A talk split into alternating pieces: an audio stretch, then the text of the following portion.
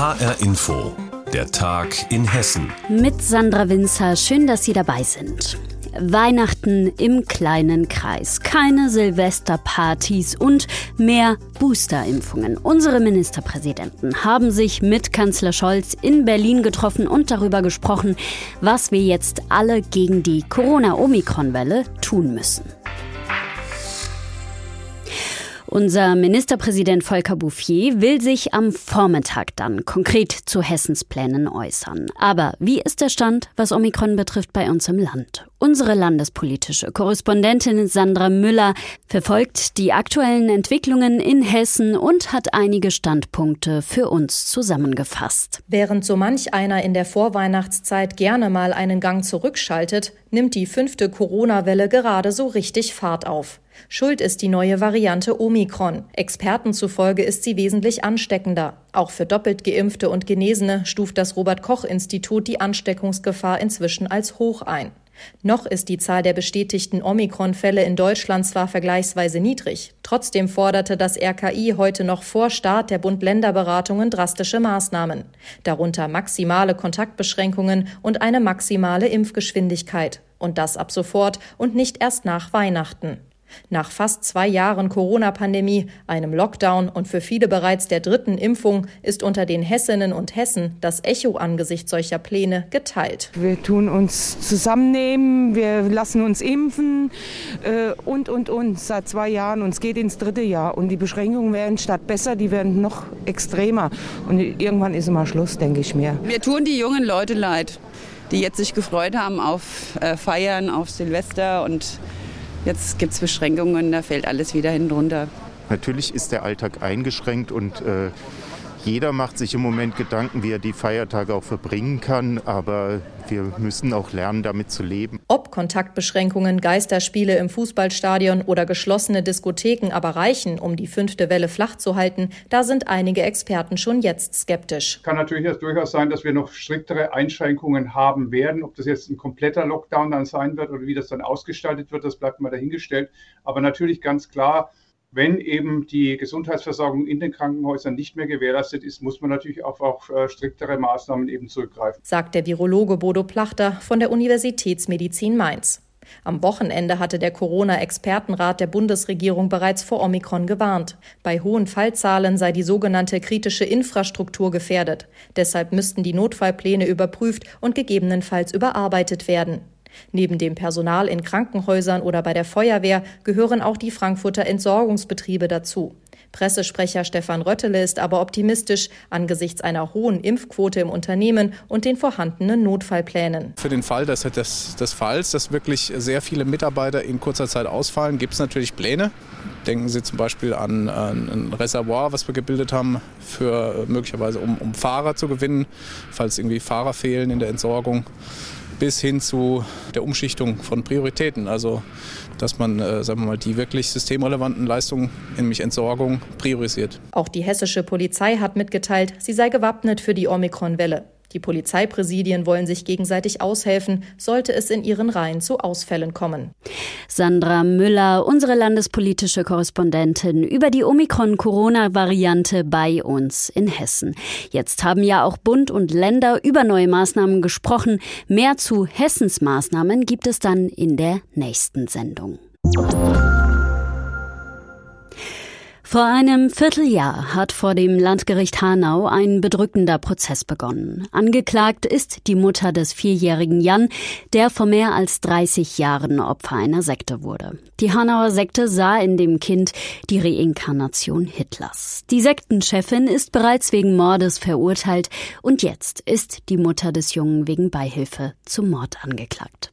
Einer der Söhne der Sektenchefin hat jetzt ausgesagt und unsere Gerichtsreporterin Heike Berufka hat das Ganze verfolgt. Von ihr wollte ich wissen, was der Zeuge jetzt genau gesagt hat. Der Mann macht vor allem das Leid der Kinder und Jugendlichen in dieser Sekte spürbar, wo eingeteilt worden ist zwischen leiblichen Kindern, die von Gott geschickt worden sind, und den anderen, die vom Bösen besessen waren. Er beschreibt, wie die Kinder kalt abgeduscht worden sind. Er beschreibt das viele Geschrei, die Gewalt und wie der kleine Jan vorgeführt worden sei und häufig in einen Leinensack geschnürt worden sei. Wo steht das Verfahren denn jetzt, Heike, am letzten Verhandlungstag des Jahres? Ich befürchte, der Prozess ist noch ganz am Anfang, was auch mit der Antragsflut der Verteidiger zusammenhängt. Und wir erleben heute, wie schwer das mit der Erinnerung ist. Jahrzehntelang hat den Kindern und Jugendlichen ja niemand geglaubt. Erst 2015 war es die Berichterstattung der Frankfurter Rundschau, die alles in Gang gebracht hat. Aber der Zeuge heute, der war damals neun Jahre alt, als Jan starb. Und er hat mittlerweile viel über das Leben in der Sekte geredet, war in vielen Kliniken, weil ihn seine Geschichte so schwer traumatisiert hat. Und deshalb ist es sehr schwierig, heute aufzuklären, was er wirklich erinnert, was vor mehr als 30 Jahren geschehen ist, als das Kind so qualvoll erstickt ist. In einem Sack damals. Heike Borowka zur Aussage, die am Landgericht Hanau jetzt im Prozess um ein vor 30 Jahren getötetes Kleinkind stattgefunden hat. Eine Sekte hatte es damals für die Reinkarnation Hitlers gehalten.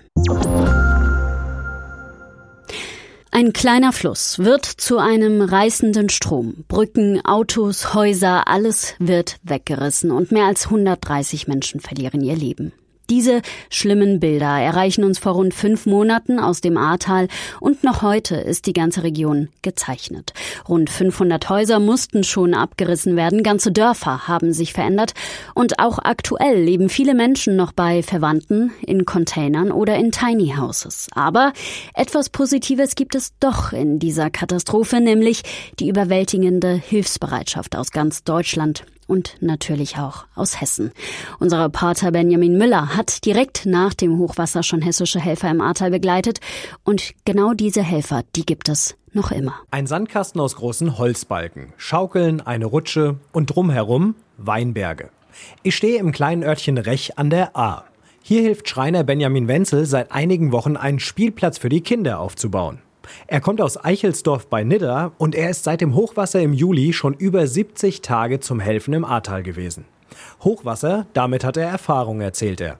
Er war nämlich schon beim Elbhochwasser 2002 dabei. Mein Onkel, der hat äh, auch so eine Aktion gestartet, äh, hat auch eine Firma gehabt und äh, ist da mit zwei 7,5 Tonnen hingefahren, hat äh, das Bauhaus komplett leer geräumt, damals mit Schubkernschippen etc. Und wir sind dann einfach blauäugig auch dahin gefahren, ja, und sind dann im Müglitztal gelandet. Damals ist Wenzel 18 und bleibt eine Woche. Die Bilder aus dem Ahrtal sieht er im Fernsehen und zögert nicht lange. Kurz nach der Flut fährt er hin. Das Besondere, danach kommt er immer und immer wieder zurück. Und das fast jedes Wochenende. Ja, richtig. Der Antrieb ist einfach, ja, den Leuten hier wieder ein normales Leben irgendwann zu ermöglichen. Also ich habe mir von vornherein gesagt, ich ähm, werde das Ahrtal wieder helfen, neu aufbauen, bis, sagen wir mal, die letzte Türzage hier eingebaut ist oder der letzte Boden gelegt ist. Ein ehrgeiziges Ziel, aber dafür hat er viele Mitstreiter. Einer davon ist Alexander Kleinert aus der Nähe von Siegen. Ihn lernt Benjamin Wenzel hier im Ahrtal beim Helfen kennen. Jetzt arbeiten sie zusammen mit vielen anderen am Spielplatzprojekt. Alexander beschreibt das Pendeln zwischen dem Ahrtal und seinem Zuhause in Farben. Im Ahrtal ist die graue Welt, zu Hause die grüne. Man fährt immer wieder zurück in die grüne, heile Welt. Und ähm, ja, das ist schon teilweise bedrückend, aber teilweise auch ein bisschen befreiend, weil ich immer noch die Möglichkeit habe, mich in diesen Bereich zurückzuziehen. Und die Menschen, die hier oben wohnen, die haben das eben nicht. Deshalb will er mithelfen, die graue Welt wieder etwas bunter zu machen. Zum Beispiel mit einem Spielplatz für die Kinder. Wie wichtig die freiwilligen Helfer sind, beschreibt Gerhard Schreier. Er ist erster Beigeordneter in Rech. Das ist ja sowieso völlig überwältigend. Also wir haben hier im Ort oder auch an der ganzen A eine Hilfe erfahren, die einfach umwerfend ist, quer durch ganz Deutschland, egal ob aus Sachsen, Bayern, Thüringen, eben auch Hessen. Und wir haben auch noch andere Kontakte dahin. Das ist einfach toll. Dass die Menschen so lange am Stück helfen wie Wenzel und Kleinert, sei aber etwas ganz Besonderes, sagt er. Als allererstes haben die beiden Hochwasserhelfer auf dem Spielplatz übrigens Fußballtore aus Holz aufgestellt. Und das mit großem Erfolg, sagt Wenzel. Man hat auch gemerkt, das hat ihnen richtig gut getan. Die waren wieder aus der Welt komplett rausgenommen. Die haben einfach wieder gestrahlt und haben einfach ja, Freude wieder gehabt. Und wie sieht's aus? Sind die beiden dann auch mal gegen die Kids angetreten? Alex Kleinert? ja, natürlich. Mal ähm, kommt er mit den äh, Kindern auch in Kontakt und äh, die Kinder, ja, so wie sie halt sind, fordern einen auch mal raus. Und ähm, wir haben zwar verloren, aber wir haben an Erfahrung gewonnen.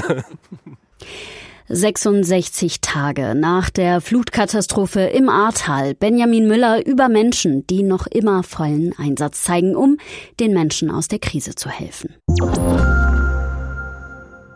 In wenigen Tagen ist Weihnachten und das Krippenspiel, das gehört für viele Menschen zu Weihnachten wie der Tannenbaum.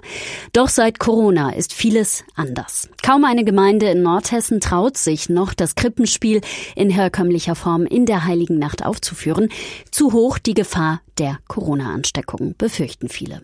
Deshalb werden neue Wege beschritten. HR Nordhessen-Reporter Carsten Gulke mit einer schönen Idee aus Helmershausen. Eigentlich sollte am 24.12. in der Klosterkirche von Helmershausen im Norden Hessens ein modernes Krippenspiel aufgeführt werden und schon seit Wochen haben sich junge Konfirmanden in dem alten Gemäuer den Kopf über eine außergewöhnliche Aufführung der Weihnachtsgeschichte zerbrochen.